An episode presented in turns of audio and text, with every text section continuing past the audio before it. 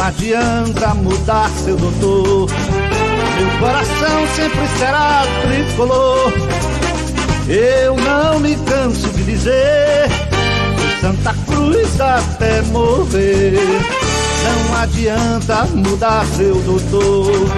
Meu coração sempre será tricolor. Eu não me canso de dizer Santa Cruz até morrer. Fala galera coral, estamos aqui mais uma vez, o meu, o seu, o nosso Beberibe 1285, para esse pré-jogo que agora, agora daqui até o final do campeonato, todo pré-jogo, todo pós-jogo a gente vai dizer que é o pré e o pós mais importante do ano. Porque agora é mata-mata, o campeonato agora é outro. Então, já para a gente começar a falar sobre o Santa Cruz, Quero dar uma boa noite aqui, primeiramente, ao nosso convidado da noite, o nosso membro né, do canal, Fernando Lopes. Fernando, dá teu boa noite para o pessoal aí. Seja muito bem-vindo, meu amigo. Sua primeira participação aqui com a gente. Espero que não seja a única, que tenham mais. Dá teu boa noite para o povo aí. Boa noite a todos, saudações tricolores do Arruda. É um prazer estar nessa sexta-feira aqui junto com vocês, falando um pouco do nosso Santa Cruz. Beleza, e ele que já é conhecido de todos, nosso Barão. Mauro, boa noite. Boa noite. Já vi gente aí do Rio. O Rosemário dizendo aqui que está presente em Petrolina. Beberibe 285 no ar, como eu costumo dizer, para alegria de, de alguns e ódio de tantos outros. Vamos embora falar do Santa Cruz e de tudo que, que envolve ele. Beleza. Gente, antes da gente começar a nossa pauta aqui, vamos para aqueles nossos recadinhos né, do começo da live. Seguinte, tá assistindo aí? Já deixa a curtida, compartilha lá no teu grupo de tricolores, inscreva-se no canal e seja membro desse singelo canal, como é o Fernando. Você se tornando membro do Beberibe, você tem acesso a grupo exclusivo de membros, a participar de lives e outros benefícios de brindes, desconto em produtos, enfim. Aqui embaixo, logo embaixo do, do, do vídeo aqui tem tornar-se membro. Você clica lá e dá uma olhada em todos, em todas as categorias é, para se tornar membro, tá? Além disso, além disso, eu preciso falar aqui do nosso Bet Nacional. Se você ainda não tem uma conta lá no Bet Nacional, já chegou a hora de ter, né, meu amigo?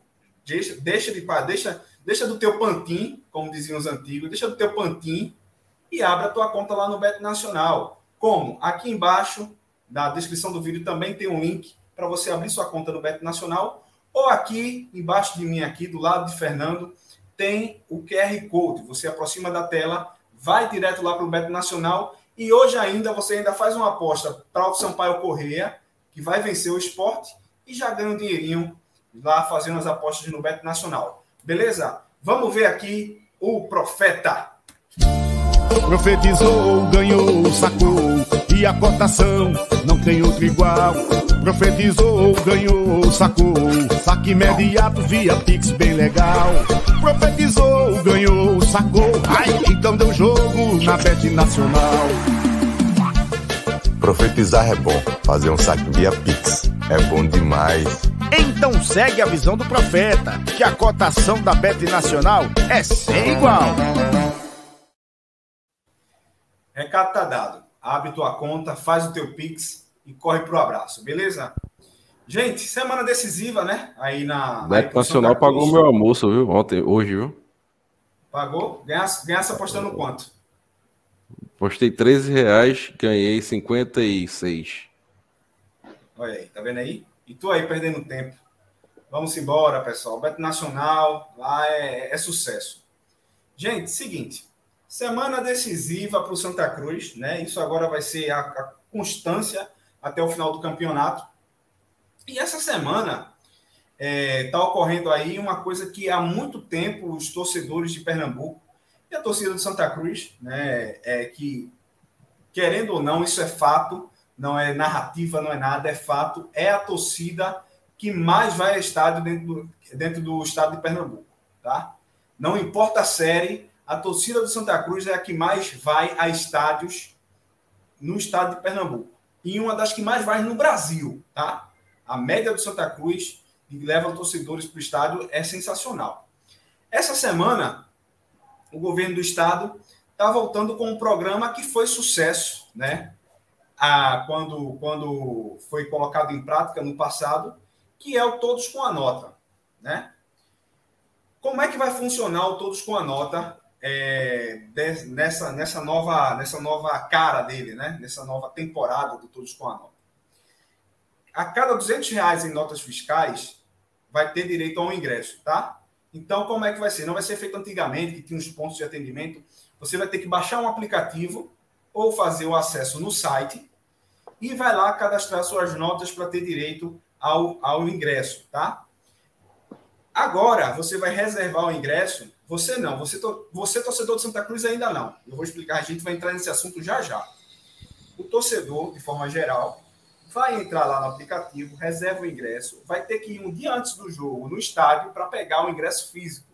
Futuramente vai ser tudo através do aplicativo, não vai precisar mais de ir no estádio pegar o ingresso fixo. Para o Santa Cruz, e aí por que eu disse que para o torcedor do Santa Cruz não é agora? Porque nós continuamos na saga da abertura do anel superior do estádio do Arruda, que ainda não conseguimos essa abertura. Quando ele estiver aberto, a carga mínima de ingressos para o programa Todos com a Nota será de 15 mil ingressos. 30 reais por ingresso trocado, Santa Cruz receberá. O valor total a ser repassado, caso a carga mínima seja trocada, é de 450 mil ingressos, é, 450 mil reais para o Santa Cruz.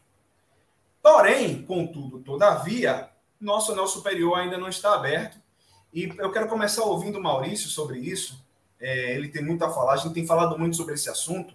E aqui, aqui nessa, nessa, nesse, nessa arte que está na tela, a gente consegue ver aí, inclusive, os maiores públicos pagantes da Série D desse ano. Os três maiores públicos da Série D desse ano, e talvez até o quarto, é do Santa Cruz.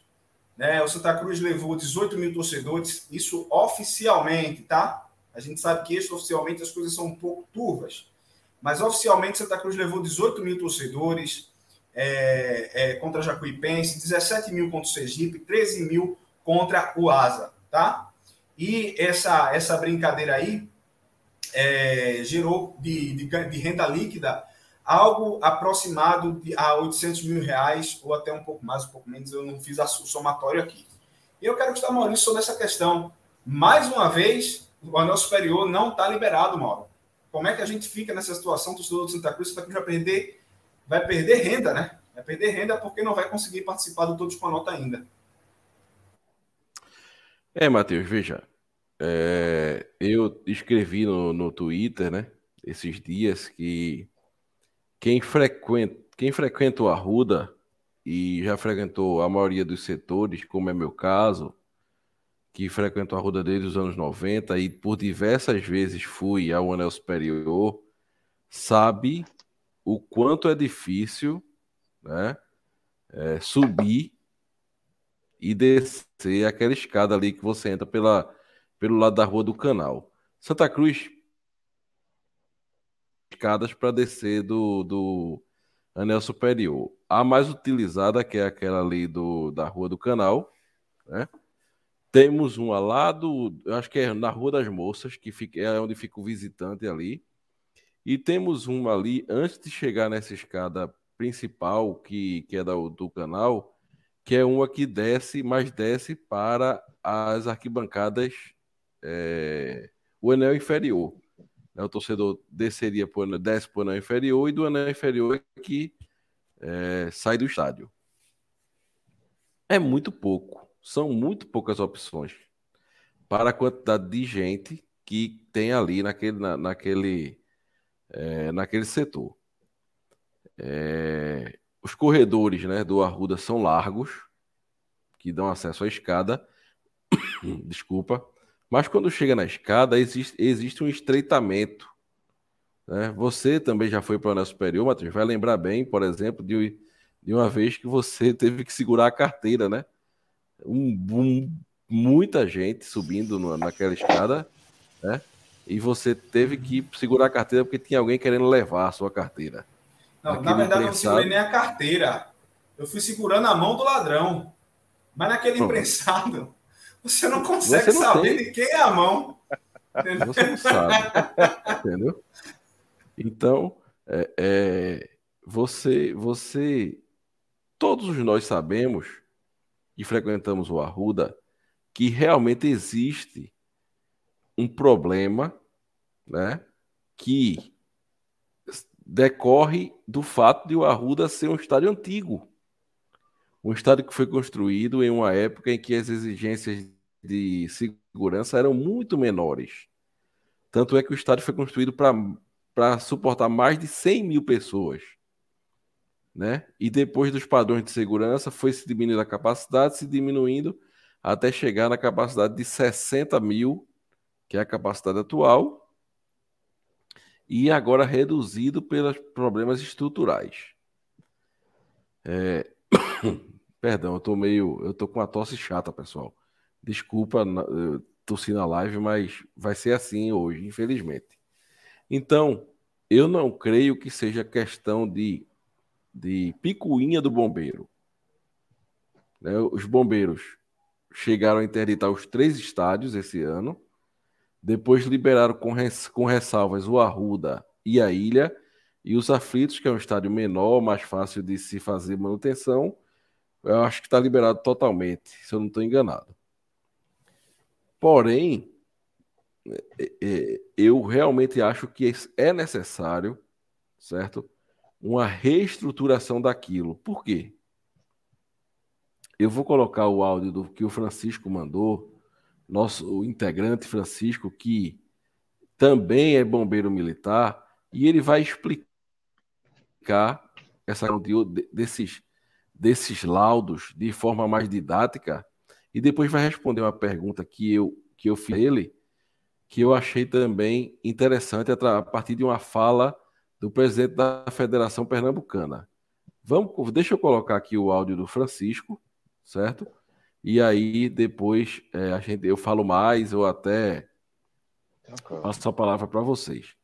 Mas deixa eu ver aqui o áudio, o áudio do Francisco, só um minuto. Espera aí. Falando sobre essa questão desse, desses, dessa, desse problema, ainda não foi liberado, certo? Meus caros amigos do Beberibe, boa noite. Sobre essa polêmica da não liberação do meu superior, que já virou novela, e eu escuto um zum, zum, zum, que é de gente se vitimizando, achando que o Santa Cruz é perseguido por tudo e por todos, que os órgãos de fiscalização estão jogando contra o Santa Cruz, o Corpo de Bombeiros está complicando as coisas para o Santa Cruz por pura implicância. Não é bem assim. Inclusive, há, há, algumas falas me causam estranheza. Por exemplo, eu vi uma postagem de um repórter da Rádio Clube dele dizendo que existe uma nova exigência baseada nas arenas e que o, as saídas de emergência do Santa Cruz, né, as que dão acesso ao anel superior, vão ter que ser estendidas em 10 metros. De onde ele tirou que isso é uma exigência nova baseada nas arenas, eu sinceramente não sei. Inclusive, ele não colocou legislação sobre o assunto e nada. Porque as vistorias do Corpo de Bombeiros se baseiam no COCIP, Código de Segurança contra Incêndio e Pânico. Cada estado tem o seu. Esse COCIP não é nacional. Cada estado tem o seu. Então não adianta falar em Morumbi, falar em, em Maracanã, porque o COCIP ele é estadual. Aí o que é que me estranha? O COCIP ele não é novo. O COCIP aqui de Pernambuco ele foi implantado em 13 de março de 1997. Ele tem 25 anos. E qualquer um que acessar o site do Corpo de Bombeiros, eu convido qualquer um que acesse, acesse o site do Corpo de Bombeiros, num dos links do site vai estar o COCIP. E não se fala em atualização recente, de exigência nova baseada em arena. As exigências são as mesmas de 25 anos. Teve jogo no Arruda esse tempo todo, é claro. Quando algo assim é aprovado, novas exigências são feitas, sempre é dado um tempo de tolerância. Não é do jeito que estão falando, não, que tem exigência nova e o Corpo de Bombeiros já está barrando. Não. Foi dado tolerância ao longo desses anos. Era liberado, mas as exigências estavam lá para o clube se adequar. 25 anos se passaram, qual foi a adequação que foi feita? não fizeram adequação nenhuma. O Arruda até teve reformas, né? 2010, 2014, 2017, mas reformas para atender o que prevê o Código de Segurança contra Incêndio e Pânico, não houve. Chegou o momento que a corporação deixou de tolerar, porque já esperou tempo demais. É isso. Pronto, Matheus, essa é a fala do Francisco. E depois que o Francisco é, mandou esse áudio para a gente botar aqui na live, eu perguntei a ele: ó, é, tendo por base a fala do presidente da Federação Pernambucana de Futebol, né, que disse que o laudo de estrutura física do Arruda está aprovado. Né? É, é, é, Francisco diria que os bombeiros poderiam liberar com limitações o público no anel superior. Ele respondeu assim. Olha, aqui eu vou responder com o meu entendimento. É o meu entendimento, certo? Poderia liberar, sim. Levando-se em consideração que as saídas de emergência não são suficientes para o público total que é comportado no anel superior, mas o problema está só na quantidade de saídas e não na estrutura, poderia se limitar à capacidade de público. É bom lembrar que o Arruda começou a temporada recebendo apenas 3 mil pessoas. Vocês devem lembrar disso aí. 3 mil pessoas. Depois de algumas reformas que o clube fez, isso já depois que Antônio Luiz Neto assumiu, é que aumentaram para 20 mil. Então, esse entendimento poderia se aplicar ao anel superior. Ah, as saídas não são suficientes, diminui o público. É por isso que eu deixo bem claro aqui o meu estranhamento. Se não há problema com a estrutura, qual é a explicação para não liberar público nenhum? É por isso que eu só acredito, eu só acredito que não tem problema na estrutura perante uma questão de vistoria, se o clube apresentar para a imprensa, para a gente, a anotação de responsabilidade técnica. Porque essa questão de que não há problema na estrutura, eu só estou escutando falas. Eu não vi nenhum documento que comprovasse. Porque tendo a anotação de responsabilidade técnica, não é que um pedaço de papel vai segurar a estrutura, não. Mas a gente vai ter o parecer de um engenheiro civil afirmando que a estrutura está ok. Bom, essa é a fala do Francisco, certo? É, mais do que qualquer uma pessoa, né? Francisco ele, ele tem capacidade para falar sobre a atuação dos bombeiros e na minha visão, na visão de Maurício, certo?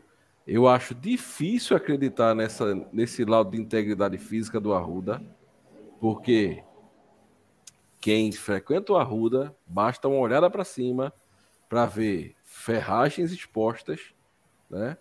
E até fissuras na, na, na, no concreto, certo? E além disso, tem essa questão de se precisar fazer uma evacuação do estádio por qualquer motivo hoje, eu posso garantir, sem ser técnico, sem ser nada, que haverão diversas mortes por conta da dificuldade de se, de se sair do estádio. Isso é culpa da gestão atual? Não. É culpa das gestões do clube que nunca fizeram uma é, é, é, contínua melhoria do estádio para que ele fosse se adequando às normas.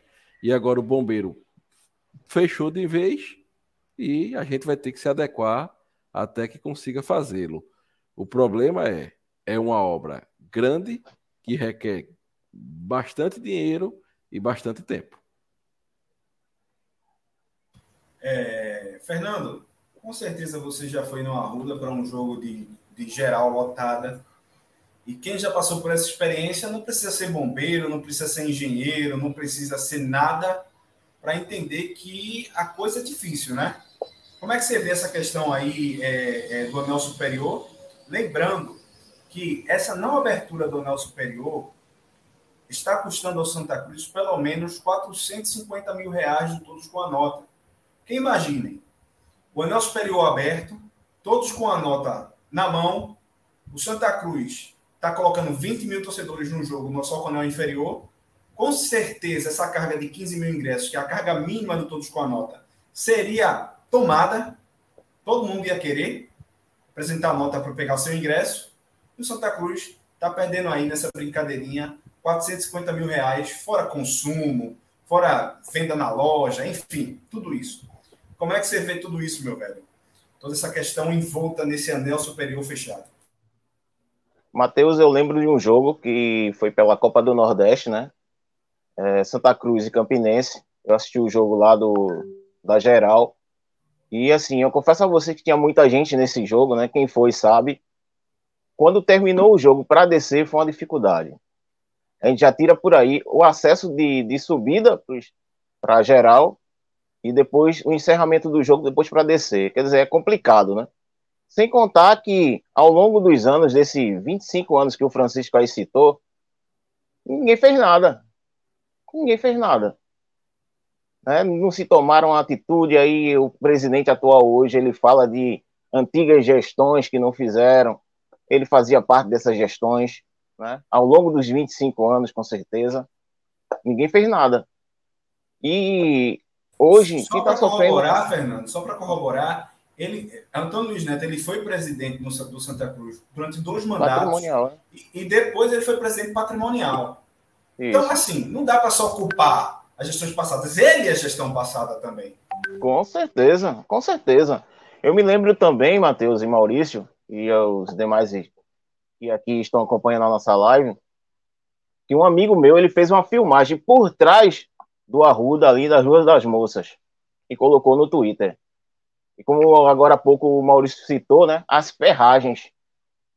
É um absurdo que ao longo desses 25 anos não se fizeram nada em pró de modificar essa estrutura.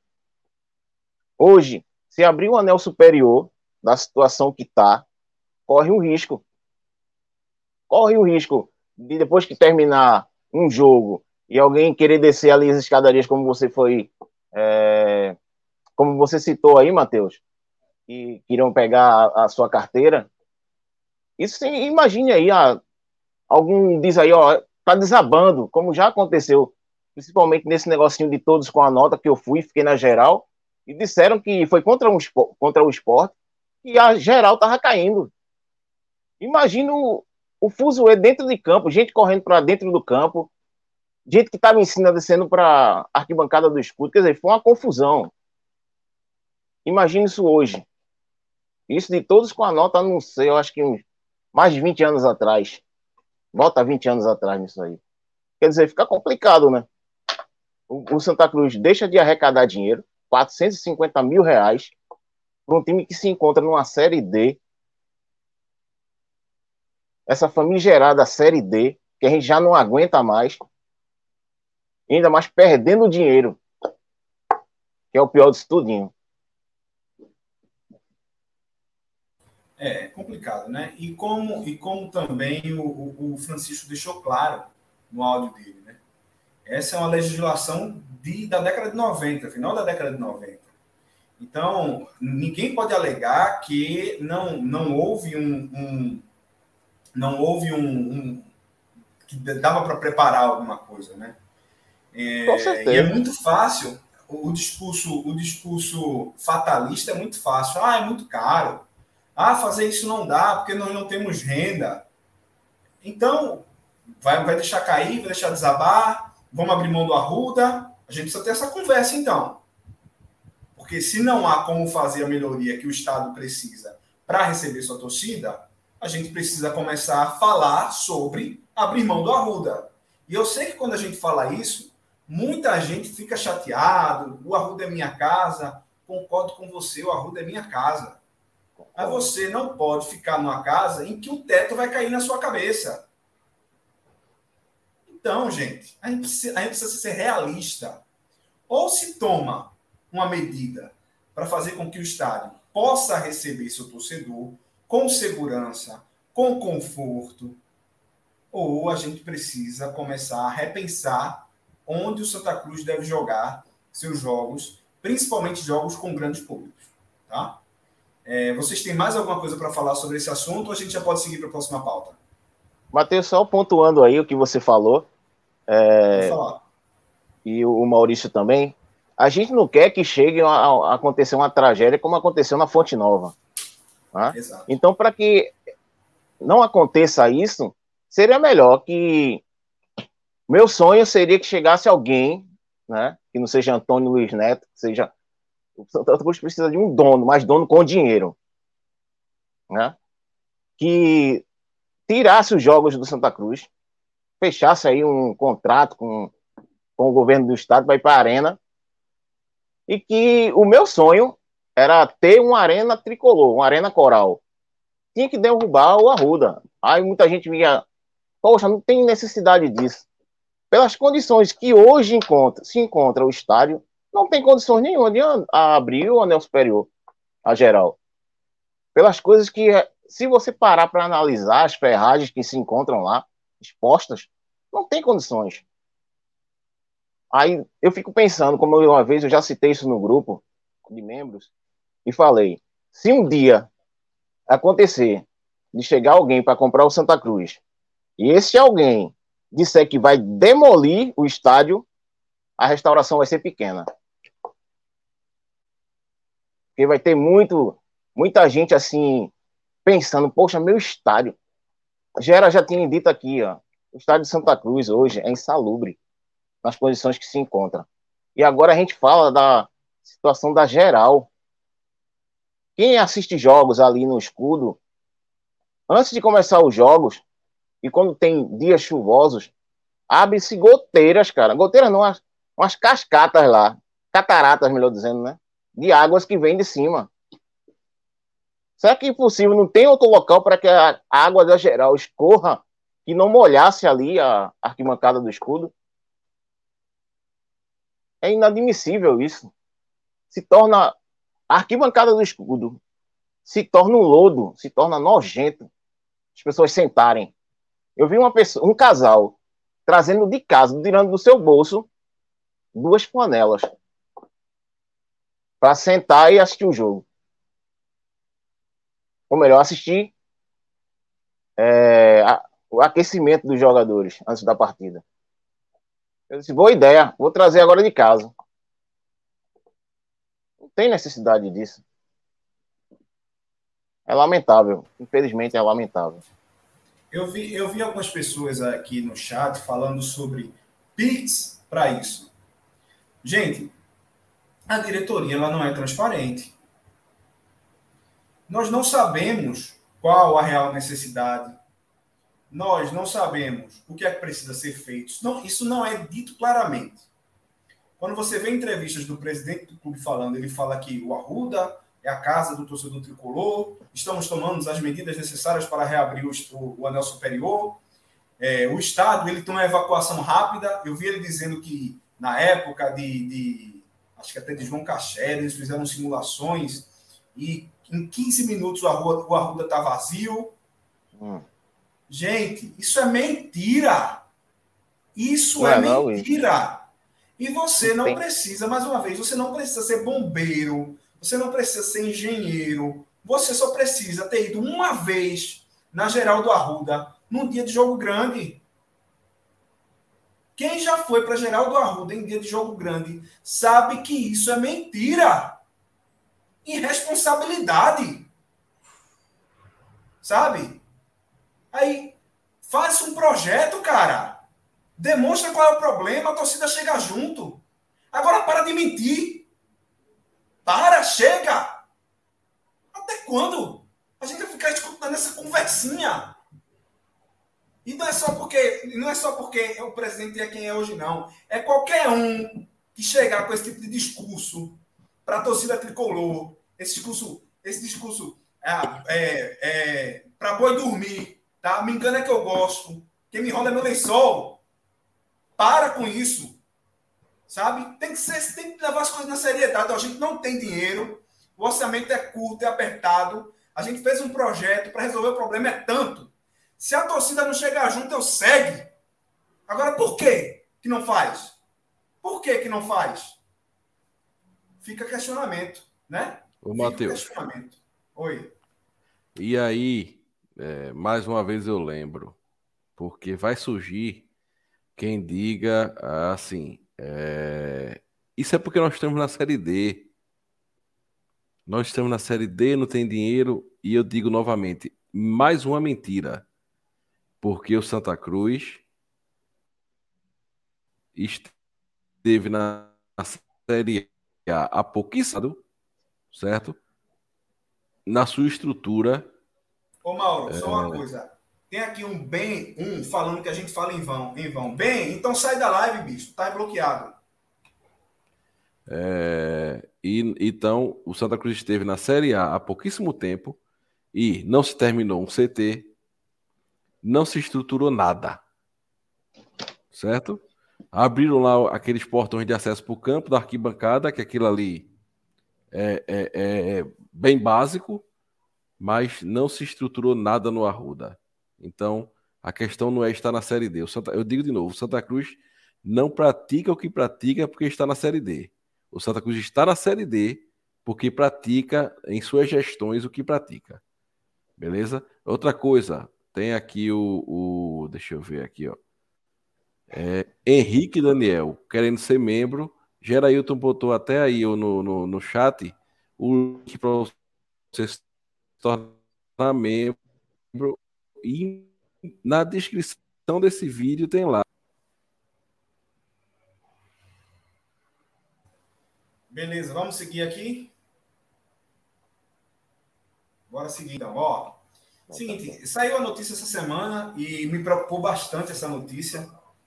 É que o nosso paredão, o goleiro Jefferson,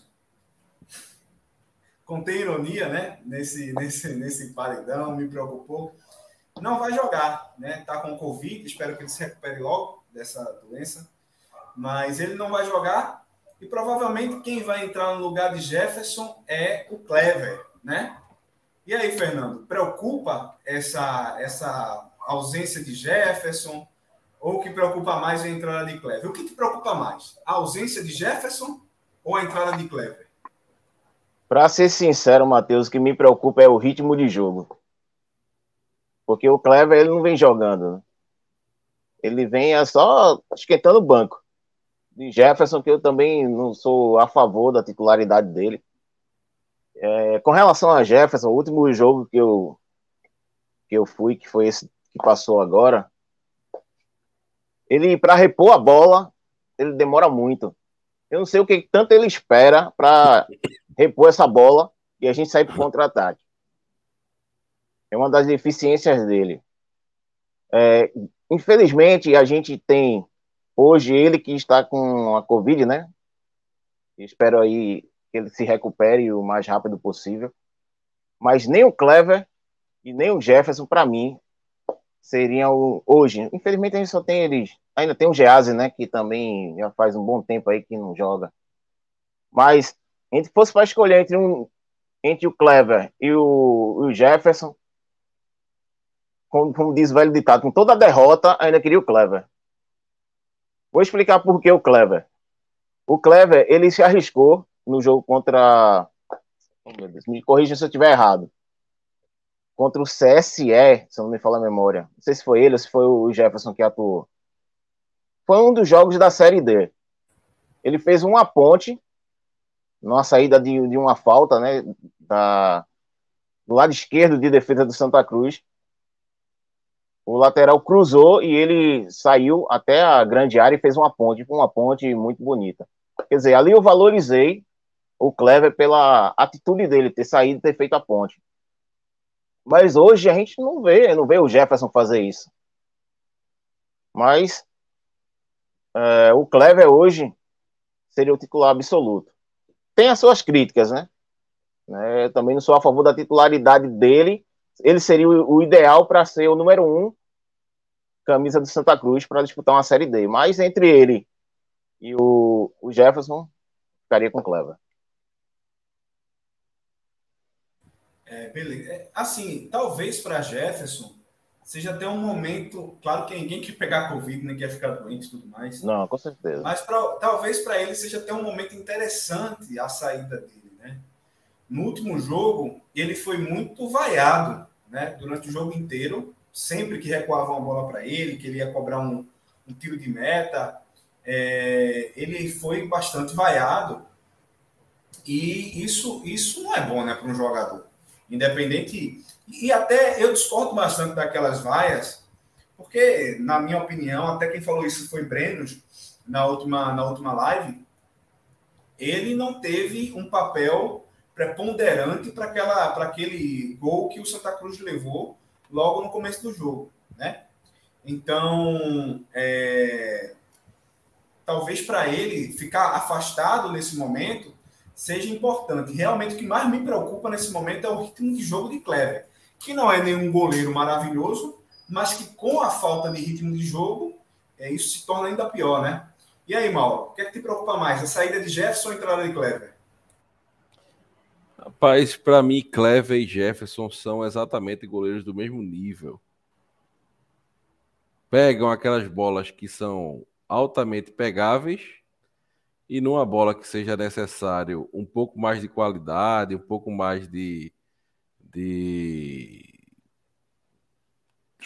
sei lá, é, é, qualidade ou coisa do tipo, eles não pegam.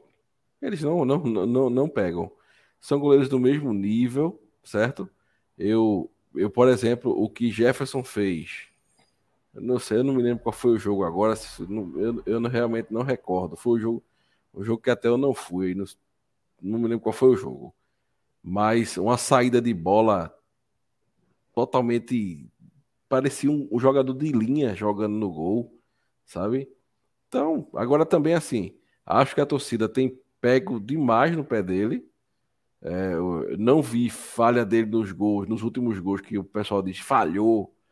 Você pode dizer assim, ó, não, um goleiro bom aí pegava essa bola, mas falha nos últimos jogos eu não vi.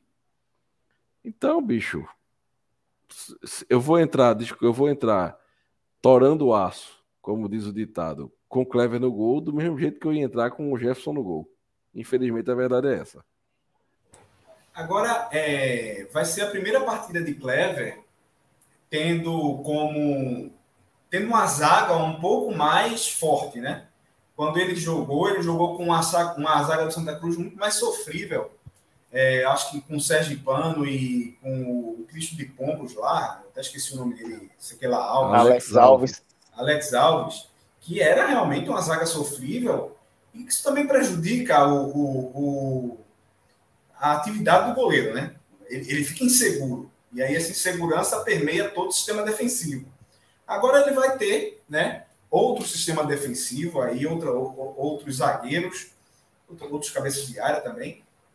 Então talvez essa essa insegurança é, possa passar e ele possa fazer um, um, jogos melhores. Aqui no Santa Cruz a gente já teve, aqui no futebol pernambucano, a gente já teve alguns goleiros que foram questionados no começo da sua, da sua passagem e depois foram consagrados. Né? Eu acho que os dois maiores exemplos é, é o próprio. O próprio como é o nome do goleiro que era de Santa Cruz aqui? Que, que Tiago Cardoso. Aqui? Tiago Cardoso, né? E no esporte teve Magrão, né? Magrão, no, no, começo da passagem dele, foi muito criticado, mas depois é, fez história aí no, no nosso rival. Então, eu espero que seja o caso. Pelo menos, eu, eu não tenho essa, essa, essa dúvida com o Jefferson. Acho que o Jefferson é um goleiro muito ruim, muito fraco. Ele, ele passa em segurança, ele é um chama-gol. Agora, Clever, eu ainda não consigo bater esse martelo. Eu preciso vê-lo jogando com uma zaga que passe mais segurança para o goleiro, tá? Se vocês não tiverem mais nada para falar sobre o assunto, eu quero seguir, não, só dizer que o, falar ainda o gol daqui, o, o jogo que Jefferson saiu muito mal foi contra Jacuipense. O Giovanni me lembrou.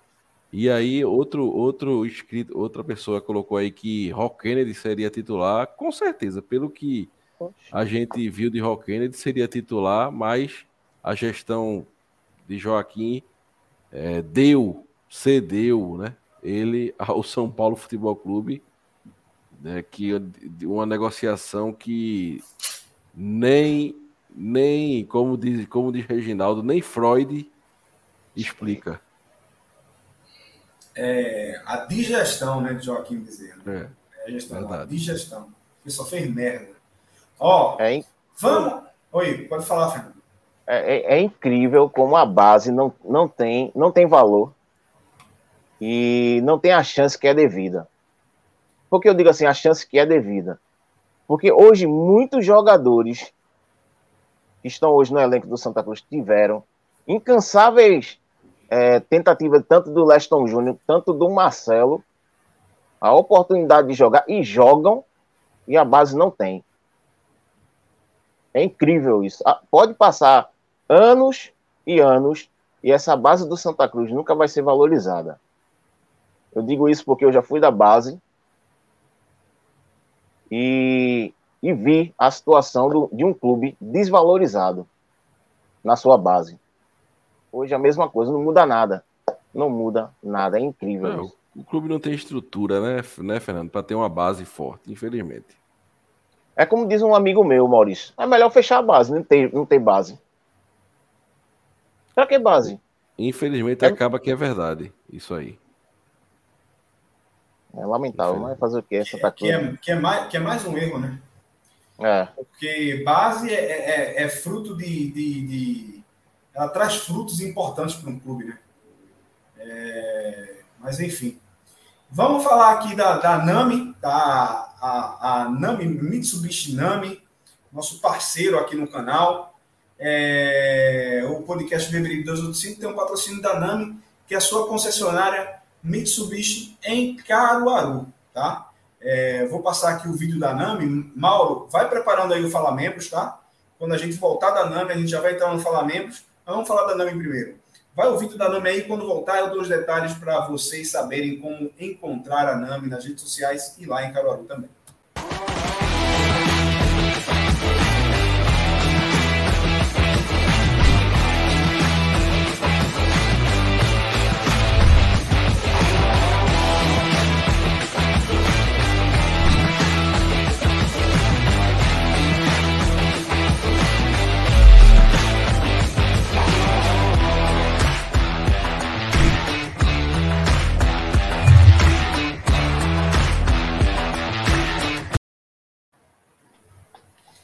Dirija sua ambição e vá mais longe com a força de um 4x4. Você quer encontrar a Nami Mitsubishi aí nas redes sociais na internet? Seguinte, acesse o site da Nami, namimitsubishi.grupojcf.com.br e conheça os SUVs da Mitsubishi, tá? Para mais informações, que é uma coisa mais interativa, você vai encontrar a Nami no Instagram e no TikTok com o user arroba Mitsubishi Nami. No WhatsApp, anota o número. Você que não está nos vendo no, no, no, YouTube, está só ouvindo aí para o Spotify, dentre outros. DDD 81 99815 0034 81 99815 0034. Além disso, você pode encontrar a NAMI pelo número comercial, para além do WhatsApp, é o 81 21030970 81 21030970. Vai lá na NAMI, conversa com o nosso amigo Danilo lá. Compre seu carro, compre seu carro, tem os melhores preços e converse com o pessoal da NAMI, com certeza eles vão ter uma boa opção para você comprar o seu Mitsubishi, tá? Vamos falar menos, Mauro? Tá mudo aí o teu, tá? Segura aí, gente, segura aí, porque a gente ainda vai falar de muita coisa aqui sobre esse pré-jogo, viu? Análise da partida, escalação, vamos falar sobre números ainda do Santa Cruz e do retorno nessa primeira fase. Segura que a gente vai falar muita coisa ainda. Segura e vai convidando os tricolores para vir para cá. Vamos ouvir aqui Ed Morato. Te liga, vice Ed. Não vai colocar impropério aqui, não. Vamos ver. Boa noite, galera do Bibiribe 1285 domingo, a lógica tem que passar bem longe, muito longe da Avenida Bibiribe 1285. A gente vai ver um time profissional contra um time de várzea. Principalmente depois dessa semana desastrosa, mais uma, para não perder o costume, do Santa Cruz Futebol Clube. Mas vamos embora. Particularmente, domingo, eu prefiro arriscar um empate para tentar ganhar no segundo jogo. Porque esse time com a vantagem, já é, já é surreal imaginar esse time em vantagem. Quanto mais partir para um segundo jogo. Boa noite. Reginaldo Cabral aqui, ó, mandou seu áudio também, ó. Boa noite aí, Maurício, Matheus e o colega e, e todos os ouvintes, né? O Brasil, no Brasil, se acostumou-se muito a tomar decisões sérias, achando que nunca o pior poderia acontecer. Então a gente já foi para eventos no próprio Arruda e em outros locais cuja a estrutura era precária, mas se colocava porque acreditava-se que nunca iria acontecer o pior.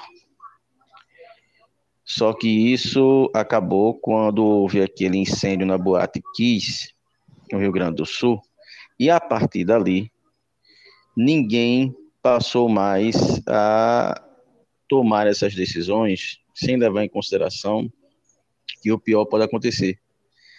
E aí ninguém quer arriscar seu nome ou sua carreira para legalizar algo que pode vir trazer perigo não é, às pessoas.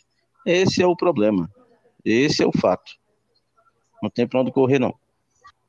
Nosso amigo Emanuel botou aqui, Matheus, que entraria com o Clever no gol, é, pois ele ainda pode mostrar serviço como no tempo do Fluminense. E vamos ouvir nosso amigo Denilson aqui. Boa noite, galera do, do podcast Bibiribe 285. É, pegando um gancho um pouquinho do que o Reginaldo falou aí, eu concordo em algumas coisas que o Reginaldo falou, mas eu acho que era que também está tendo alguma implicação com a gente também, né? Porque, tudo bem, realmente ninguém quer botar seu nome, né, seu cu na reta, mas também que não vai, não vai dar 20, 20, 20 mil pessoas ali em cima, não vai não, rapaz. A gente dá para liberar ali pelo menos mais, mais 5, mais 5 mil ali em cima. Aquilo também não tá podre de, de cair assim não, entendeu? E falando um pouquinho sobre o nosso futebol, é, espero que a gente mude nossa postura, né? Que a turma entre com sangue nos olhos, sabe da, da nossa. Sabe que a gente precisa de sair desse inferno, né? Que é essa quarta divisão. E eu estou confiante que a gente vai, pelo menos, é, fazer uma partida melhor. Né? Então, nosso amigo Denilson aí dizendo que ninguém quer botar o orifício circular corrugado na reta. É isso aí, meu amigo Denilson.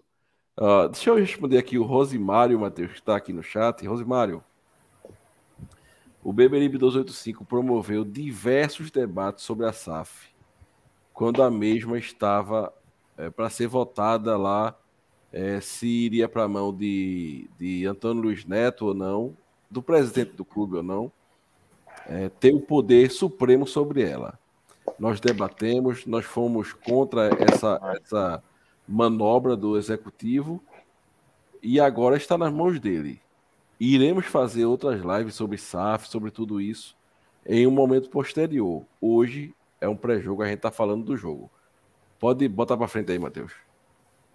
Beleza. Gente, vai deixando a curtida aí, vai se inscrevendo, compartilha a live, tá? Porque agora a gente já vai entrar em outro assunto aqui, que é o seguinte. Santa Cruz, vamos entrar agora no pré-jogo de fato, hein? Santa Cruz vai enfrentar o Retrô, né? é, por essa já nessa primeira nessa primeira partida da segunda fase do Campeonato da Série D 2022. E aí, rapaz, hoje eu estava vendo alguns dados que me preocupou bastante, tá? Eu acho que a coisa passa muito por isso que Ed Morato falou. O Santa Cruz passar pelo retrô, a lógica tem que passar longe do, do, do que tem acontecido nesse ano do Santa Cruz. Por quê? E aí tá na tela o porquê. Vocês conseguem ver bem aí? Eu consigo aqui. Eu acho Beleza. que só com óculos. Deixa eu ver aqui. Seguinte, gente. Mas aí é um problema de idade, Fernando. Ah, já chegou, já estou chegando nos 50. Seguinte, gente.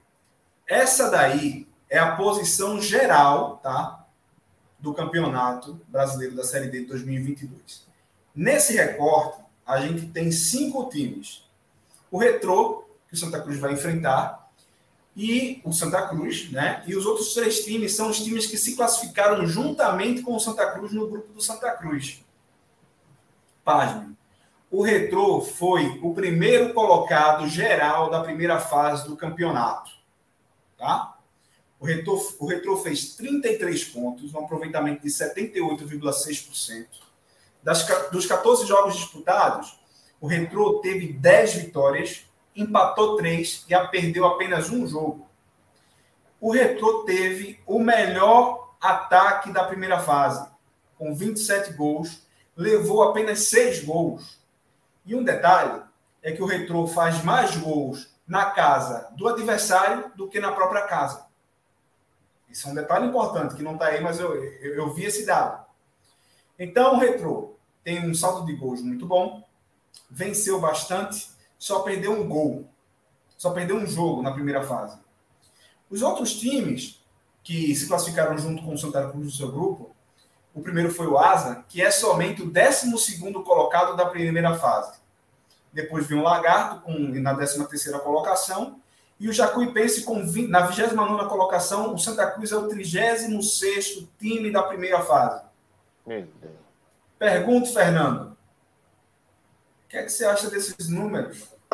Esses números revelam quem é o Santa Cruz e mais, revelam que o grupo do Santa Cruz não era nada disso tudo, não, para ele ter passado com tanta dificuldade? Matheus, a situação do Santa Cruz aí é, é triste. 36 onde a gente fica atrás de Jacuipense, Lagarto, Asa, sem encontrar outros times, né? É como o Ed mesmo falou, e eu concordo com ele. A lógica tem que passar bem longe. E é isso que mais me preocupa, sabe? Porque a gente já apanhou de 4 a 0 do Retro dentro de casa. A gente vê que o Retro, se não me fala a memória, me corrija se eu estiver errado aí, é a segunda melhor defesa do campeonato. Como é que a gente vai enfrentar um time que tem a segunda melhor defesa do campeonato? Com os atacantes que, para finalizar no aquecimento, um gol é uma briga. Isso é preocupante. Não é à toa que a gente está em 36, não. Não é à toa que a gente passou. Posso dizer que a gente passou no bambo para a fase do mata-mata. Quantas foram as vezes que eu me desesperei assistindo o jogo do Santa Cruz? Inúmeras vezes. Para vocês terem uma ideia, domingo eu tive que tomar chá de camomila antes de sair para assistir o jogo. Mas não teve chá de camomila que desse jeito, meu amigo. Não teve chá de camomila que desse jeito. Nem se eu tomasse Rivotril, Diazepam e os Caburaia 4 de remédio, não ia ter jeito. Me deixou revoltado o posicionamento, que a gente vai com certeza vai falar mais adiante, posicionamento tático de alguns jogadores, principalmente no primeiro gol, que foi um a um jogo, né? Mas o gol, primeiro gol, a gente sempre leva, cara, um gol no começo de um jogo. Até quando vão acordar? Não, a gente vai primeiro a gente tem que levar um gol para acordar no jogo. Aí pega um retrô que já deu uma cipuada de 4 a 0 dentro de casa, onde tem o ataque mais positivo de uma série D ao longo dos anos, onde tem a melhor a segunda melhor defesa. Pare para analisar só um pouquinho a situação. Se não é da gente ficar nervoso antes do jogo e no decorrer da partida. Ainda estou dando graças a Deus porque a contratação desse Arthur Santos me agradou. Na entrada dele no segundo tempo. Deu uma ajeitada nesse meio de campo aí. Mas mesmo assim me preocupa. É, realmente é preocupante. E, e outro dado, Mauro, até para você também comentar esse dado que está na tela, é que o Santa Cruz fez 14 gols na primeira, rodada, na primeira fase, então ele tem uma média de um gol por partida. Porém, desses 14 gols, 7, metade foram feitos contra o Atlético da Bahia, que era um pato morto no campeonato, né? É, como é que você vê isso? E esse fato também que o Fernando traz da defesa do Santa Cruz, do time do Santa Cruz, até que aquele começo sempre apático, leva gol e aí vai ter que vai ter que buscar uma vitória, vai ter que buscar uma virada, enfim. Como é que você vê essa questão do Santa Cruz? Porque os números demonstram realmente que foi o Santa Cruz na primeira fase, né? É, veja, o Retrô, ele se beneficia de ser um time pequeno, certo? E aqui eu não falo querendo menosprezar o Retrô. É um fato, é um clube que não tem torcida, não tem massa. Então o que acontece? O Retrô ano passado, na Série D, no Pernambucano, ele não se classificou para disputar a Série D desse ano. Mas manteve a base do time. Chegou na Série D, foi eliminado pelo ABC, se eu não me engano, no primeiro mata-mata, porém manteve a base do time. Né? Chegou esse ano no Pernambucano, ele, com essa base já montada, entrosada, acrescentou alguns outros jogadores e, né, fisicamente bem, tendo estrutura para tudo isso, fisiologia, tudo da melhor qualidade, ele disparou no Pernambucano né? Foi o primeiro da, da, da, do campeonato e perdeu a final do Campeonato Pernambucano jogando com, com entrosamento, organizado, mas sem um grande destaque, um grande craque, né, que despontou no Pernambucano o Renato, que era conhecido, já era conhecido aqui do futebol pernambucano, mas nada que fosse assim um cracaço de bola, né? Mas organizado taticamente e perdeu a final do Pernambucano com um pênalti, um pênalti meio mal assombrado a favor do Náutico na final, né? E entrou no, no, no, no brasileiro com essa moral. E fez por onde essa moral se sustentar. Né? Os números mostram. Agora, esses números dizem tudo, mas podem não dizer nada. Por quê? Qual o nível do grupo do Retrô? Nós não temos ideia. Nós não temos ideia. Né? Foi um grupo que ficou aberto até o final da competição. O América de Natal, certa hora, não estava se classificando, virou o jogo, foi segundo colocado do grupo. Né? Dois times do grupo do Retro foram patos mortos, é, o que no grupo do Santa Cruz não teve. Mesmo o Atlético da Bahia, ele foi eliminado faltando acho que duas rodadas para terminar o, a primeira fase, enquanto no grupo do Retrô dois times já estavam eliminados bem antes, o que eleva a pontuação dos times do grupo, né, já que são dois sacos de pancada no grupo. É... Mas assim, a gente sabe que o Retrô é um time mais organizado do que o Santa Cruz.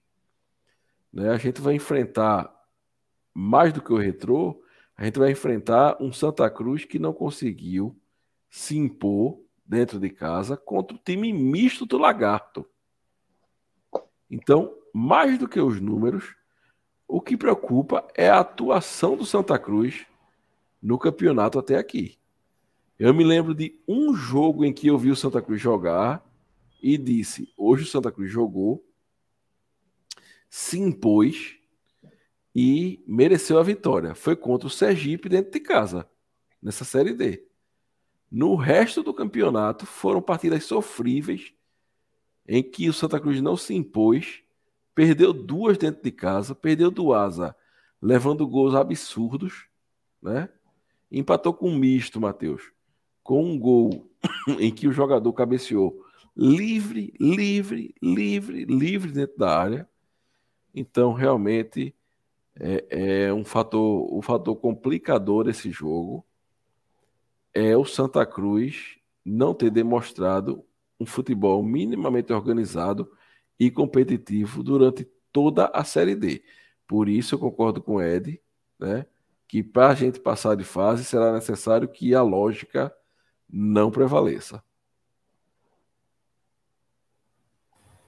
É verdade. Quero mandar um abraço aí para o nosso amigo Flávio Falca Ferreira. Mandou aí mensagem, está assistindo a gente direto do Amazonas. Flávio, um abraço. abraço. Flávio. Obrigado por sua audiência aí. Quando eu for um por aí, Flávio. tomar um açaí e, e, a, gente, a gente se encontra. É, é, isso tudo que vocês falaram é bem verdade, tá? Eu concordo com vocês, mas eu queria trazer uma outra coisa que é o seguinte: desse grupo do, do Retrô, dois times a gente conhece. A gente conhece o Retrô e a gente conhece o Afogados, né? Que o Santa Cruz também não passou pelo Afogados com tanta facilidade no Campeonato Pernambucano.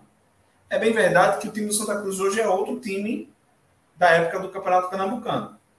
Mas o futebol não mudou tanta coisa, não. Então vamos ver. Vamos ver como é que vai ser. Eu, eu acho que é algo preocupante e a gente precisa estar de olho aberto porque esse time do, do, do eu estava vendo alguns melhores momentos do Retrô de algumas partidas passadas, eles continuam com uma característica que me deixa muito receoso, que é um contra-ataque velocíssimo. E a defesa do Santa Cruz é muito pesada. O time do Santa Cruz é muito desorganizado. A marcação do Santa Cruz é muito frouxa. E isso me preocupa bastante. Porque a gente levou diversos gols de contra-ataque contra o próprio Retrô na primeira fase, na, no Campeonato Pernambucano. E nessa primeira fase do, do Campeonato Brasileiro, nós levamos diversos gols de contra-ataque e também gols de bola aérea. O Santa Cruz leva toda hora gol de bola aérea né? Então isso tem me preocupado bastante. E o Retrô, ele tem um, um dos artilheiros da competição. Ele não é o artilheiro, mas ele está é, tá se destacando aí, fez sete gols, que é o mascote, né? É, acho que é Franklin Mascote o nome dele, né? Que é um jogador que vem se destacando e vem fazendo gols. E o Santa Cruz precisa se precaver nessa situação.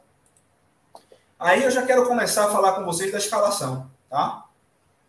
Escalação do Santa Cruz do último jogo. O Santa Cruz entrou com Jefferson, Ratinho na lateral direita, Alemão e Bueno, Ítalo Silva na lateral esquerda, Daniel Pereira e Tarcísio, volantes, na meia Wesley, na ponta direita Mateuzinho, na ponta esquerda Hugo Cabral e Furtado, nosso centroavante é, não fazedor de gols. Quem, quem é desfalque para esse jogo? Com quem Martelotti não vai poder contar? Ratinho, que ele não vai poder contar definitivamente. Jefferson, que a gente já comentou aqui, que está tá convidado. E Gilberto, que está com uma lesão grau 2 e só deve voltar no próximo jogo contra o Retrô. Quem pode jo jogar, quem vai estar tá voltando, né? Chiquinho vai poder estrear. Anderson Ceará volta da suspensão do cartão vermelho. E Eliezer volta de uma contusão também. Ele estava, ele treinou para jogar na última partida, mas sentiu uma contusão e não jogou. E aí eu quero trazer essa discussão para com Maurício. Mauro, é, primeiro, quem é que vai entrar no lugar de Ratinho? Rapaz, quem vai entrar no lugar de Ratinho deve ser Feijão, né? Sai Ratinho, entra Feijão. É, eu acho que não tem outra opção para colocar no lugar ali de Ratinho, não. É, é, é, ele e ele mesmo. Jefferson deve ir Clever, né? Eu não acredito que Marcelo Martelotti colocará Gease agora. Né? Não, não escalou ele em momento nenhum. Não acredito que será agora, no momento tão decisivo. E... No lugar de Tarcísio ali, eu colocaria o, o Arthur, né? É Arthur, Arthur Santos, né? É esse o nome dele?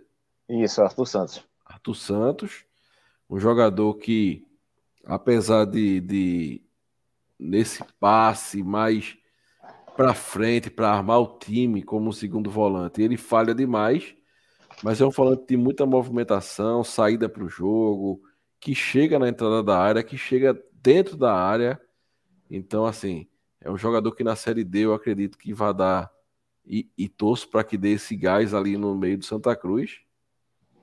É, veja, é, entre, entre o Wesley e Chiquinho, a, a, a 50% eu colocaria Chiquinho, desde que o setor de fisiologia, né? É, por, não, não, não diga que Chiquinho possa se contundir, que é uma coisa assim que eu não torço por isso, mas é bem provável, porque é um jogador que está há dois meses né, sem jogar, vai sentir o ritmo, com certeza, e não pode forçar a ponto de se contundir, porque também contusão é, muscular para um jogador que está parado há tanto tempo também é muito comum quando volta a jogar. Né? Então, o setor de fisiologia tem que estar tá muito ligado nisso. Eu já escutei que, que Chiquinho vai ficar no banco até para entrar no decorrer do jogo, o que eu acho que eu colocaria no começo, porque também não adianta colocar depois que a vaca já foi para o brejo, né? se acontecer a vaca para o brejo, e eu tiraria Furtado, né? colocaria ali no meio campo Daniel, Arthur, é, Anderson Ceará e Chiquinho, e colocaria na frente Mateuzinho e Hugo mais à frente para ser o, o Só 9. uma notícia, uma notícia, plantão extraordinário, gol do Sampaio Correia, tá? Ô, Glória. Coisa maravilhosa. Siga Mais assim, tarde, voltamos, mais tarde voltamos com mais gols do Sampaio Correia. Com certeza. Então é isso aí que eu acho. Eu acho que a gente tem que povoar esse meio-campo. Eu acho que o Santa Cruz. Posso ser mal entendido aqui no que eu vou falar. Vou procurar não ser. É, o Santa Cruz é o, é o clube grande dessa Série D, é o clube grande desse confronto. Mas dentro de campo ele tem que entender que ele vai jogar com um time superior a ele é, é, em relação a futebol. Então, não faz vergonha nenhuma o Santa Cruz dar uma esperada, sem ir com tanto ímpeto para frente, dando, dando é, a opção do contra-ataque ao retrô, entendeu? Dá uma, dá uma segurada, povoa o meio-campo, toca a bola de, de forma é, é, é, progressiva, virando o jogo para poder abrir espaço e assim tentar chegar ao gol do retrô né? E, e- e já que o Cabral é um jogador que, apesar de eu achar um jogador fraquíssimo, fraquíssimo, mas é quem tem feito gol, então coloca ele lá de, de falso 9, que seja, e torce para que ele finalize bem e, e consiga marcar esse gol. Essa é a minha opinião. É, Fernando, você acha que é possível o Martelotti fazer alguma mudança tática nesse time, tática na escalação, é, povoando mais o meio de campo? Porque eu sinto que esse, esse 4-3-3 que ele vem insistindo, ou 4-3, 4-2-3-1, né, sei lá, é, o Santa Cruz está perdendo, está tá perdendo o meio de campo, isso aí é claro nas partidas do Santa Cruz, e perder o meio de campo con- contra um time rápido, como o time do, do Retrô, é, pode ser complicado, né? Você acha que ele pode botar quatro, quatro jogadores ali no meio de campo para povoar mais? É, o Marcelo Martelotti, ele é. Ele é um cara que joga sempre no 4-3-3, né? Ele já provou em 2015, quando ele, ele fez o, o Luizinho, né? Servir muito a, a, a Grafite. Vários gols Grafite fez por assistência do, do, do Luizinho. Mas hoje no Santa Cruz a gente não tem esse jogador igual ao Luizinho em 2015. Ele poderia fazer isso com até mesmo com o Wesley ou o Mateuzinho. Mas isso depende muito de treino, né? É, tem que ter muito treinamento para que isso realmente venha se concretizar. Eu acho que para jogar contra o Retrô seria o ideal o 4-4-2. Mas eu sou a favor sempre de um centroavante. Por quê? Porque tem que ter um homem de área. Agora o Mateuzinho, ele, como eu sempre falei aqui para vocês, né, e citei agora há pouco, o Mateuzinho ele poderia fazer esse quarto homem no meio de campo. Porque a gente não pode esperar nada do Cabral. O Cabral não marca. Né? Muito menos é, Furtado. Furtado ele não sabe prender esses dois zagueiros lá. Ele é um jogador trombador, mas não sabe prender. Dificultando as saídas desses zagueiros. Então fica muito aberto esse meio de campo do, do Santa Cruz. É por isso que eu fiquei, me agradei com a entrada da, da estreia também do Arthur Santos, Porque ele é um cara de força, mas ele também tem ele tem uma visão de boa, uma visão de jogo boa. Né? Ele sai, ele sai pro, pro jogo com facilidade, diferente do do Wesley e o do Tarcísio, fazendo essa função de segundo volante. Mas não é um cara que você diga que não, ele vai ser o ideal para também sair jogando. Não, não é. A gente viu que ele é um jogador mais de força. E é isso que o Santa Cruz não tem no meio de campo. Eu vejo o Daniel Pereira muito sobrecarregado, sabe? O Gilberto, ele saiu machucado porque o, o Gilberto ele esticou muito. Ele queria fazer função de segundo volante, ele queria fazer função de meia, ele queria sair muito para o jogo. Cara, nego velho, meu irmão, tem que se resguardar ali como primeiro volante. Ele não pode sair para o jogo dessa forma como ele saiu, não. É tanto que esticou aí a musculatura. E quanto o retrô, tem que fechar esse meio de campo aí, que senão, meu amigo. E principalmente as laterais, viu?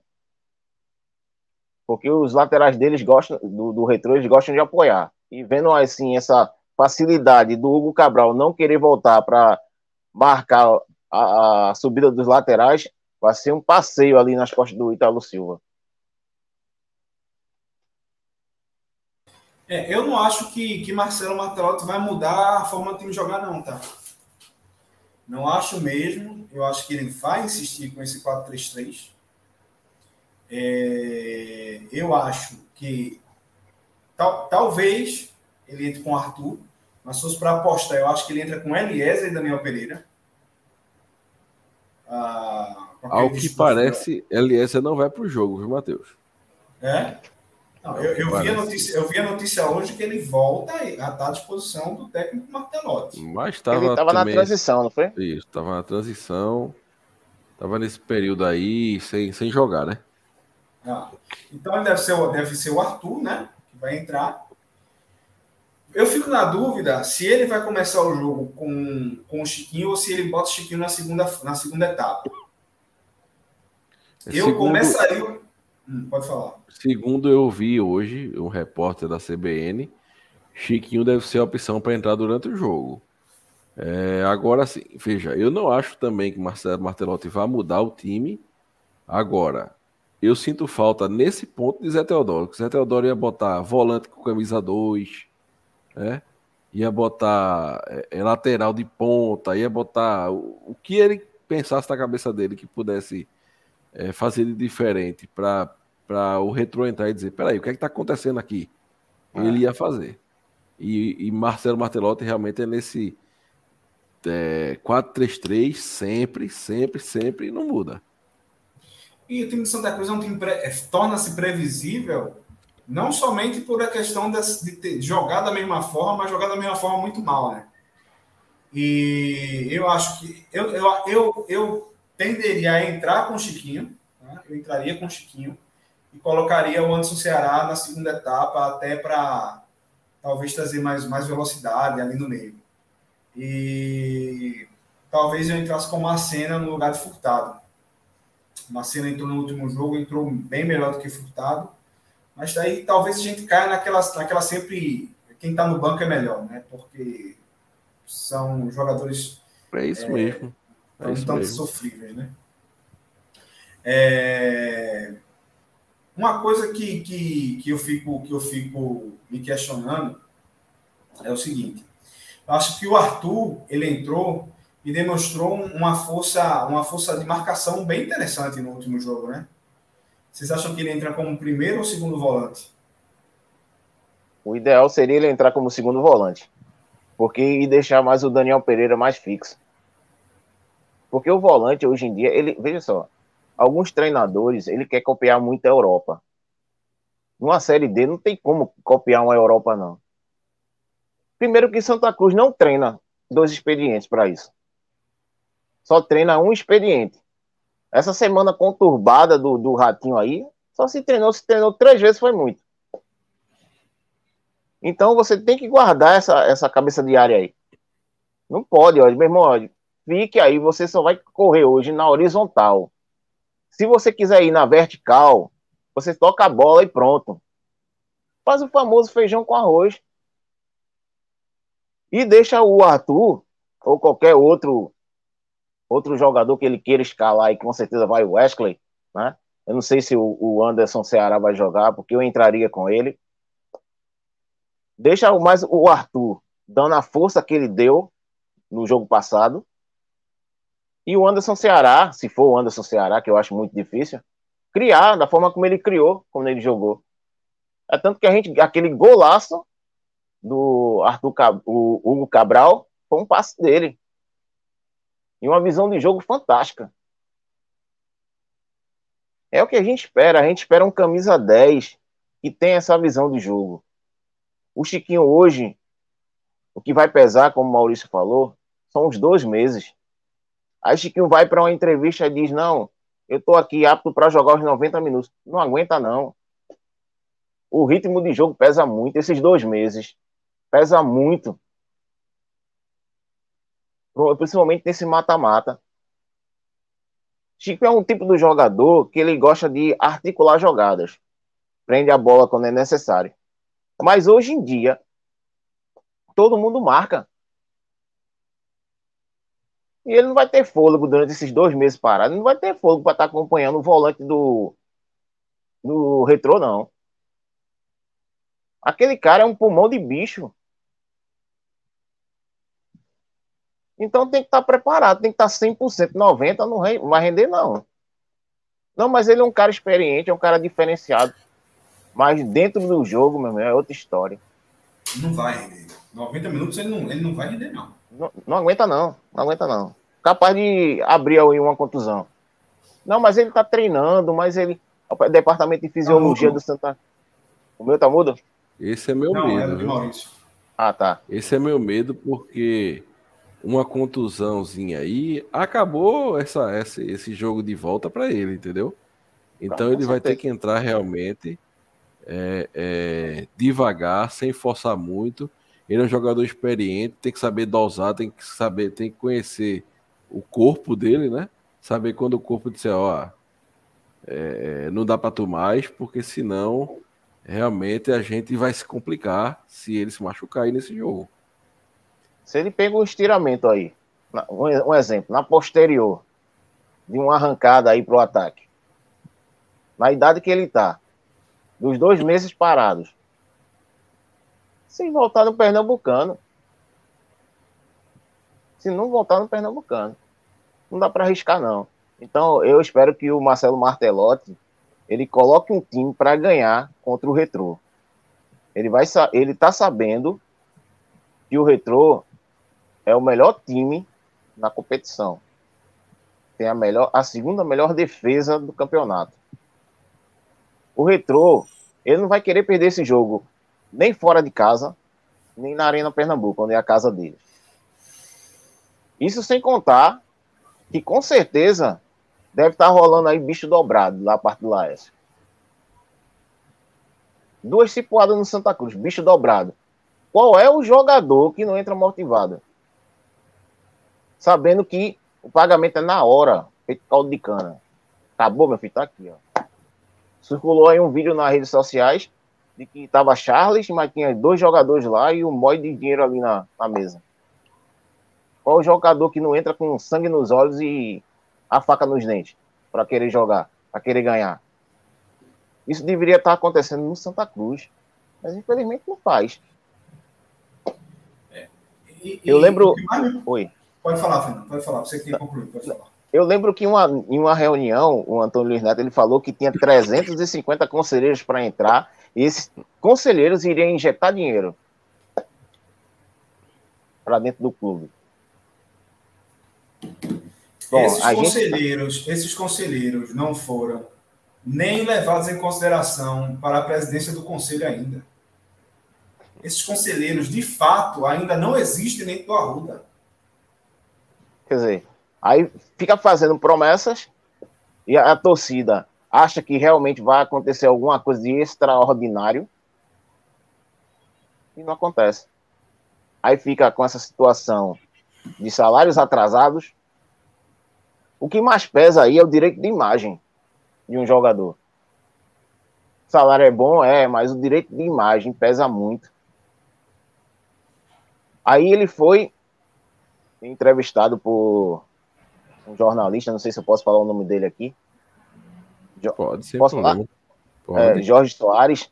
Ele foi, ele foi questionado sobre o pagamento de salário e ele disse que o, o repórter não deveria falar isso. Quer dizer, que se o repórter não faz e a torcida não fica sabendo, que transparência é essa? Aí por isso a revolta do Ratinho, por isso a situação que o Santa Cruz hoje está em 36 por isso que eu sou a favor do que o Ed falou, um time profissional contra o time de várzea. É essa situação que a gente tá para enfrentar o, o retrô.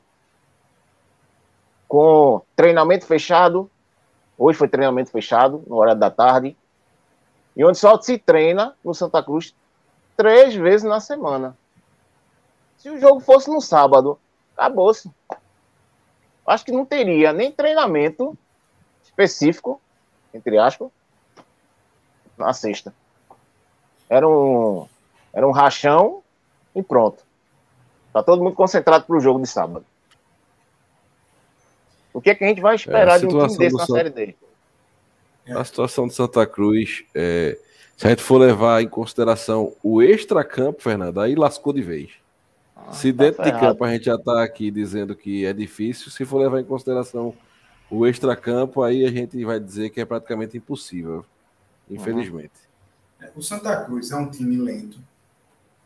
É um time que tem linhas muito espaçadas, né? É uma marcação frouxa.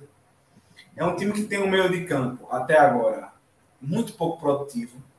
E quando as criações, quando as jogadas são criadas por algum milagre, os atacantes não conseguem fazer um bom, um bom trabalho, né? Vide Furtado e Macena, que são jogadores que, quando estão com a bola no pé, parece que tem 500 pernas. E a gente vai jogar contra um time, mais uma vez eu quero repetir isso, um time rápido, um time entrosado, um time que tem um contra-ataque muito veloz, e é isso que me preocupa. Essa é a minha preocupação nesse jogo. Para além de tudo isso, do extracampo. O extracampo, meu Deus do céu, aí se a gente for entrar nisso realmente, como o Maurício falou, aí é depressão na hora, é. Enfim, Mas também, Matheus, é, não é a Alemanha do 7x1 não, viu? Eu vejo torcedor aí também falando retrô, porque o retrô é porque o problema é o Santa Cruz. Viu? Não, mas a, a Alemanha, a Alemanha do 7 a 1 o problema foi o Brasil do 1, não foi a Alemanha do 7. Né? É, também tem isso. Então, aquele Brasil é um, time muito desorganizado, um time que, enfim, não vale nem a pena falar, de, falar disso. Mas o problema é o Santa Cruz. Não é que o Retro é, é o, Barcelona de Guardiola, não. Longe disso. Mas é, o Santa Cruz está tão mal que o Retrô é um time que impõe medo hoje no time do Santa Cruz. Com certeza. É isso. É, É, eu- eu quero falar. eu- deixa eu só falar da BCI, Fernando, que a gente Ah, volta falando mais sobre o jogo e também a gente vai dar nossos palpites aqui, tá? Tranquilo. Gente, seguinte.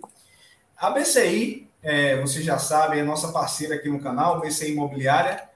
Você que tem o seu imóvel, que quer alugar, que quer vender, fala com o pessoal da BCI, porque a BCI tem a solução para sua locação e para venda do seu imóvel, tá? Para além dessa, dessa transação que ele faz entre quem quer comprar, quem quer alugar, quem está alugando, quem está vendendo, eles também têm um trabalho que é sensacional, que é o de administração do seu imóvel. Então, eles vão fazer o quê? Análise cadastral, é, eles vão fazer a confecção do contrato, o laudo de vistoria de entrada, o seguro contra incêndio, assessoria jurídica gratuita, pagamentos de taxas, pagamentos de, e de impostos e mais um detalhe, eles garantem o recebimento do aluguel. Como é que funciona isso? Se o inquilino não pagou, não tem problema. A BCI vai ficar cobrando dele e vai repassar o dinheiro para você, tá? Isso por uma taxa muito legal. Fala com o pessoal da BCI. Matheus, como é que eu falo com a BCI? Simples. Você vai ligar lá para o pessoal da BCI, tem alguns números e alguns contatos. Você vai falar lá com o pessoal da BCI através do número 81 3091 8981 81 3091 8981 pelo WhatsApp 81 98928 2503 819-8928-2503. E você também pode entrar no site da BCI, bota aí no seu Google aí, BCI Imobiliária, se acha rapidinho, através do Instagram também, arroba BCI Imob, tá? Vai lá, você que está querendo alugar, está querendo vender, está querendo comprar um imóvel, vai lá com o pessoal da BCI. O pessoal da BCI vai ter a solução para a tua locação e venda, tá? Vamos continuar falando de Santa Cruz, Fernando? Manda bala aí. É, o Renato Henrique, né, que é o meio esquerdo, ele se, se machucou. Aí o Retrô, ele contratou o Rondinelli. E agora esse mascote, né, Franklin Mas, Mascote, não é isso? O atacante deles. Isso. É. É, a minha preocupação é colar no cara que é a cabeça pensante do retrô e não deixar que esse mascote ele fique no mano a mano com um dos zagueiros da gente. A minha a, são duas das preocupações contra o retrô.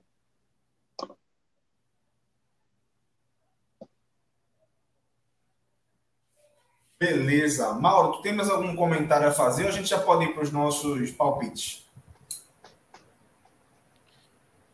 Estão ouvindo bem aí, não? Estou ouvindo bem. Pronto, eu estou vendo aqui no, nos comentários, né? Eu acompanho os comentários. Aí tem aqui, ó, o Irã. A torcida do Santa tá mais covarde que o time. Não é, olha, é, se você É quer realidade. ser, você quer ser cavalo do cão, né? E achar que a história do Santa Cruz vai entrar em campo contra o Retrô, aí, se for história, vai ser 200 a 0 pro Santa Cruz, se fosse história que fosse que fosse contar. Mas não é. É futebol. É o que o futebol, é o que o time está apresentando contra o outro. Certo? E aqui eu digo mais uma vez, o problema não é o Retrô. O time do Retrô é um time de série D, organizado. O problema é o Santa Cruz e o que o Santa Cruz apresentou durante toda a série D. Aí você quer que eu esqueça aqui tudo que o Santa Cruz me mostrou, eu ir na campo, é, vendo aquelas desgraças jogarem, e diga agora que o Santa Cruz vai dar uma lapada no retrô e que o retrô. Não, aí, aí eu não estaria aqui, não. Eu estaria dormindo já, que eu tô com sono da porra e tô aqui analisando o jogo. Ô Maurício, sabe o que é que lasca o Santa Cruz? De uma maneira geral, eu vou expressar uma frase que é de um amigo meu, que já foi jogador da base do Santa Cruz, que ele disse: O que lasca o Santa Cruz são esses apaixonadinhos, esses torcedores apaixonados demais pelo clube, que só enxerga a situação do clube. Não, porque a gente é contra. Não, não é contra, não, cara. É a realidade nua e crua de um clube que está disputando mais uma vez uma Série D. Lamentavelmente, está em 36 e tem gente achando que tá bonito. Eu não consigo compreender é, certos torcedores do Santa Cruz, não, cara. Eu torço pro Santa Cruz desde 1979. Quando meu pai disse, olha, você vai torcer pelo Santa. Eu sou de 72. Eu cheguei no Santa Cruz em 1983. Pirraia ainda. Hoje de tarde eu mandei até uma foto pro Maurício. Da época. Meu pai era treinador. Quer dizer, a realidade hoje do Santa Cruz é essa aí, gente. Acordem para a realidade do clube. Não fique achando que o Santa Cruz está mil maravilhas, não, que não está, não. Precisa de muito para chegar, pelo menos a 10% do que hoje é um retrô, em matéria de estrutura, em matéria de dirigentes, em matéria de até mesmo de futebol. Veja os números aí, tudo bem. Ah, vai ser um, um, jogo onde vai ter a torcida do Santa Cruz empurrando o time que pesa, pesa, mas a torcida não entra em campo, não. Lá é 11 contra 11. E o time do Santa Cruz não é mil maravilhas, não. É esse time realmente de várzea que a gente vê jogando. Quem é que não foi pro estádio e já se aperreou aí? Eu não posso nem dizer que me descabelei, porque nem cabelo tem. Mas quem não fica nervoso quando o Furtado. Uma coisa que eu queria até falar olha o hoje. comentário- Olha o comentário de Jackson aí sobre vossa pessoa. O cara. valeu, valeu. Pessoal, é... quem é que não se é, fica preocupado? Quem é que não se desespera? O que não sai da minha cabeça é o gol que a gente levou. Como a gente levou, não é o gol, não. É de como a gente levou o gol. Se você observar nos melhores momentos, só, só do gol, só do gol do, do time aí, desse, do Lagarto, que a gente levou. O cara passeou, a bola passeou pelo lado de, de defesa do Santa Cruz, lado direito de defesa do Santa Cruz, até é, cruzar quase toda a extensão da área. Isso vai se repetir sempre. Quer dizer que o time tá mil maravilhas desse jeito? Não tá, cara. Vamos deixar de ser apaixonado demais e vamos ver a realidade do clube. Verdade. Mas e aí, com tudo isso, Fernando, qual é o teu palpite para o jogo de domingo? Empate, derrota ou vitória? Me diga aí. Eu quero uma vitória, pelo menos de 1 a 0 Pra mim tá, tá bom. A gente precisa ganhar, Tu acha que Santa Cruz vence? com certeza. Nem que Eu seja de vendo- meio a zero. Pelo que eu tô vendo aqui no chat, o pessoal também tá com, a- com essa confiança. O Maurício tá voltando aí. Mauro, com tudo Diga. isso que a gente comentou aqui, uma hora e meia falando de Santa Cruz. Domingo é derrota, empate ou vitória? Qual o placar domingo? Rapaz, eu vou aqui botar meu lado torcedor pra cá, pra fora, e vou dizer que eu torço muito para que a gente veja as coisas diferentes do que vimos até agora no Santa Cruz. Vejamos Clever pegando bola, uma defesa sólida, o meio-campo mais organizado e o ataque faça um gol. Vou torcer muito para que seja 1 a 0 para o Santa Cruz nesse jogo.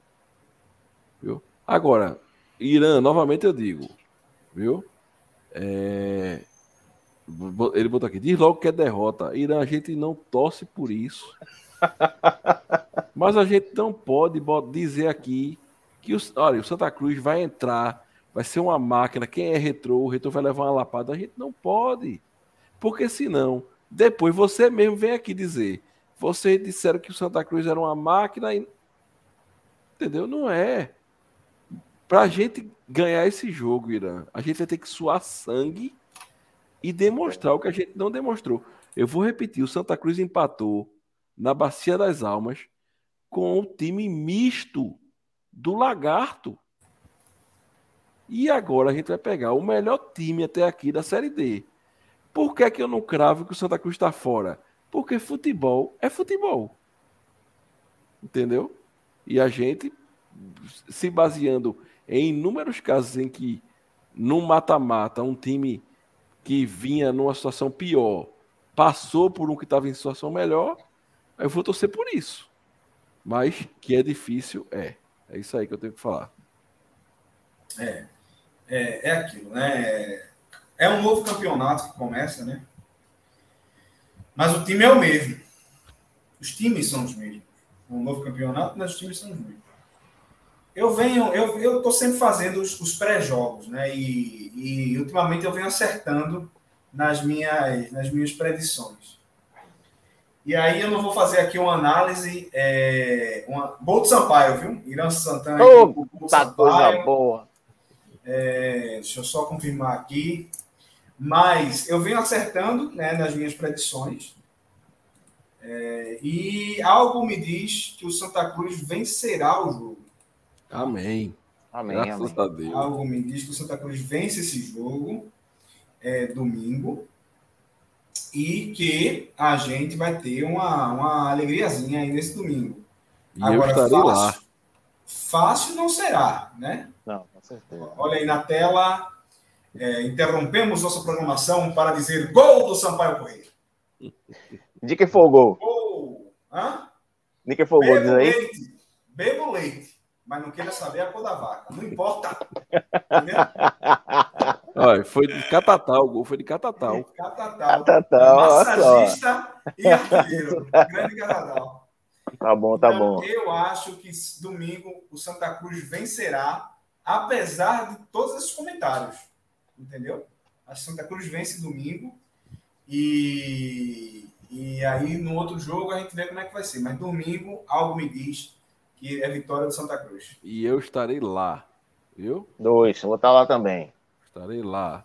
Inclusive, encontro dos membros do Beberibe tá lá no grupo. Tá marcando no grupo lá do, de encontro. Beleza. É, Mauro, tem, tem fala membros ainda aí pra gente mergulhar? Deixa eu ver aqui, vis. Deixa eu ver. Opa. Deixa eu colocar na tela para ver aqui se meus amigos mandaram mais alguma mensagem aqui no Fala Membro. Gente, só, deixa eu deixar uma coisa clara aqui, Mauro. É, da mesma forma que a gente faz nos nossos grupos internos é, de, de membros, e a gente não, não fala de política, tá? É, nos nossos grupos internos, a gente fala de Santa Cruz. Então, quem falar de política no chat também vai ser bloqueado, senão começa a flopar o chat, fica uma coisa chata. Então, já vou começar a bloquear quem começar a falar de política aqui, tá? E, e Matheus, deixa claro que pode ser em apoio a, a, a Lula, Bolsonaro e mãe de Pantanha. Quem falar A é qualquer um. A qualquer um.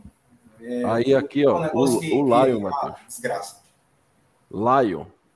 É, botou aqui, ó. Eu acho que daria para liberar 10 mil tranquilo no anel superior. Mas concordo com o que Reginaldo falou. O Cid mandou aqui uma mensagem, eu não sei nem. deixa- Vamos ouvir aqui, peraí. Gol do Sampaio Corrêa.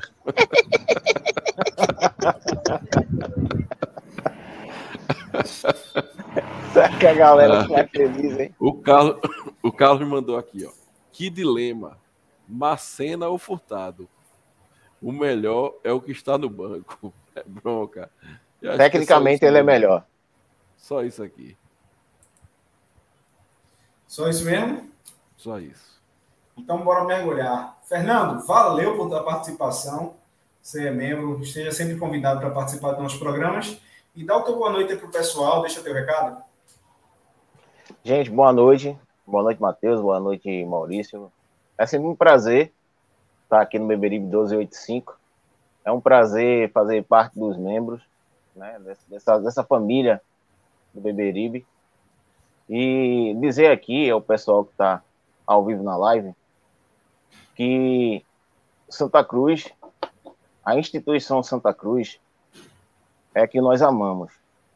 tá? A gente não vai deixar de amar esse clube. A gente quer sempre o melhor como torcedor, como, como sócio também, assim como eu sou, e muitos aqui com certeza são. A gente vai querer sempre o melhor. Mas entenda uma coisa, que Santa Cruz precisa mudar. Tem que haver uma mudança. Então, enquanto não houver essa mudança, né, a começar da torcida, querer sempre o melhor para o clube, não as mesmas mazelas de sempre, que está sempre numa série D direto. Santa Cruz nunca vai crescer. Agradeço, uma boa noite a todos. Mauro, deixa teu boa noite aí pra galera aí. É, agradecer a todo mundo que está aqui presente, agradecer a todos que, que chegaram até o final da live. Dizer a você, se você tiver ainda pensando se vai para o jogo ou não, porque você não gosta de A, não gosta de B, compre seu ingresso, vá-se embora. O Santa Cruz é mais importante do que A ou B, beleza? Então vamos embora apoiar o tricolor pernambucano e torcer, fazer aquela corrente positiva para que o Santa Cruz ganhe mais um jogo, consiga essa classificação e domingo, né, tem o pós-jogo, se Deus quiser será o pós-jogo da vitória, o pós-jogo da da alegria com Amém. Reginaldo, Menino Gera, Francisco e André e quem sabe se eu tiver vivo daqui para lá eu entro também nessa live. Vai estar, com certeza vai estar. Domingo é pesado, tá? Eu quero dar meu boa noite Mas eu quero deixar só um recadinho aqui para vocês aqui, que é o hino de Sampaio Correia. Olha que delícia.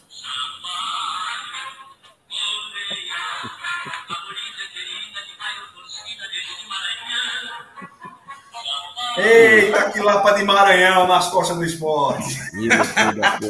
Vamos embora? Vamos embora. Gente, obrigado aí pela companhia de vocês, obrigado pela audiência e obrigado pela paciência. Fiquem aí mais uma vez com o profeta. Tchau, tchau. Até a próxima. Fiquem com Deus. Profetizou, ganhou, sacou, a cotação não tem outro igual. Profetizou, ganhou, sacou, saque imediato via Pix bem legal. Profetizou, ganhou, sacou, ai, então deu jogo na Bet Nacional.